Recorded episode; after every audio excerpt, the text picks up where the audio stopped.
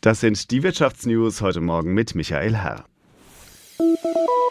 Die Lust dazu, die ist groß, doch das Geld dafür, das ist eher knapp. So ungefähr könnte man zusammenfassen, was die Menschen in Deutschland gerade über das Thema Reisen denken.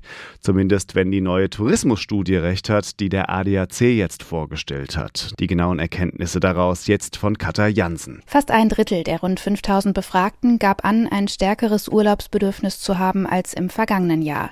Und so planen inzwischen auch wieder deutlich mehr Menschen eine Reise als während der Corona-Hochphase. Phase. Dabei wollen viele in Deutschland bleiben. 63 Prozent der Befragten halten einen Urlaub im Inland für wahrscheinlich. Damit setzt sich der Trend der Vorjahre fort. Auch der Südwesten hat seit Beginn der Pandemie vom Inlandsreiseboom profitiert. Es kommen immer mehr Urlauber. Baden-Württemberg landet im Ranking der beliebtesten Urlaubsbundesländer im vergangenen Jahr auf Platz 5, Rheinland-Pfalz jedoch nur auf dem neunten Platz. Wichtigste Kriterien für die Entscheidung, wohin der Urlaub gehen soll, sind Sicherheit und eine unproblematische An- und Abreise. Als schwierig empfinden viele Reisewillige ihre finanzielle Situation. 24 Prozent der Befragten müssen in diesem Jahr beim Urlaub sparen oder sogar ganz darauf verzichten.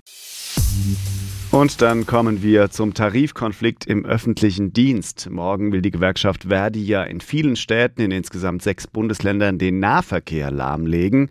Und schon heute finden wieder Warnstreiks statt. Der Schwerpunkt liegt heute auf Bayern. Jonathan Hadem fasst die geplanten Aktionen zusammen. In München wird so gut wie keine U-Bahn oder Tram fahren. Bei den Bussen wird es nur jeder zweite sein. Auch die Müllabfuhr will vielerorts in Bayern streiken. In Teilen von Niedersachsen werden ebenfalls so gut wie keine Busse unterwegs sein.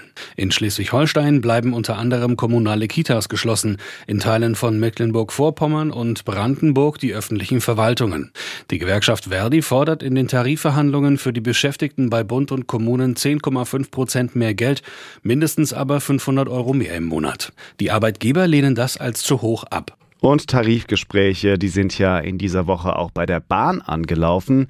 In diesem Zusammenhang sorgt heute Morgen ein Medienbericht für Aufsehen. Die Bahn soll nämlich die Grundgehälter von 3000 leitenden Angestellten des Konzerns Ende vergangenen Jahres um bis zu 14 Prozent angehoben haben. Das berichtet das Magazin Business Insider mit Verweis auf interne Dokumente des Konzerns. Für die normalen Beschäftigten fordert die Eisenbahnergewerkschaft EVG ja in den Tarifverhandlungen 12 Prozent mehr Gehalt. Die Bahn hat sich angesichts dieser Forderungen bislang allerdings sehr reserviert gezeigt und bisher kein Angebot vorgelegt. Und das waren sie auch schon wieder, die Wirtschaftsnews heute am Morgen des 2. März. Für euch wie immer zusammengestellt vom SWR. Hier bekommt ihr wie gewohnt zweimal am Tag alles Neue aus der Welt der Wirtschaft und der Finanzmärkte. Und sonntags, da klären wir dann eure Fragen.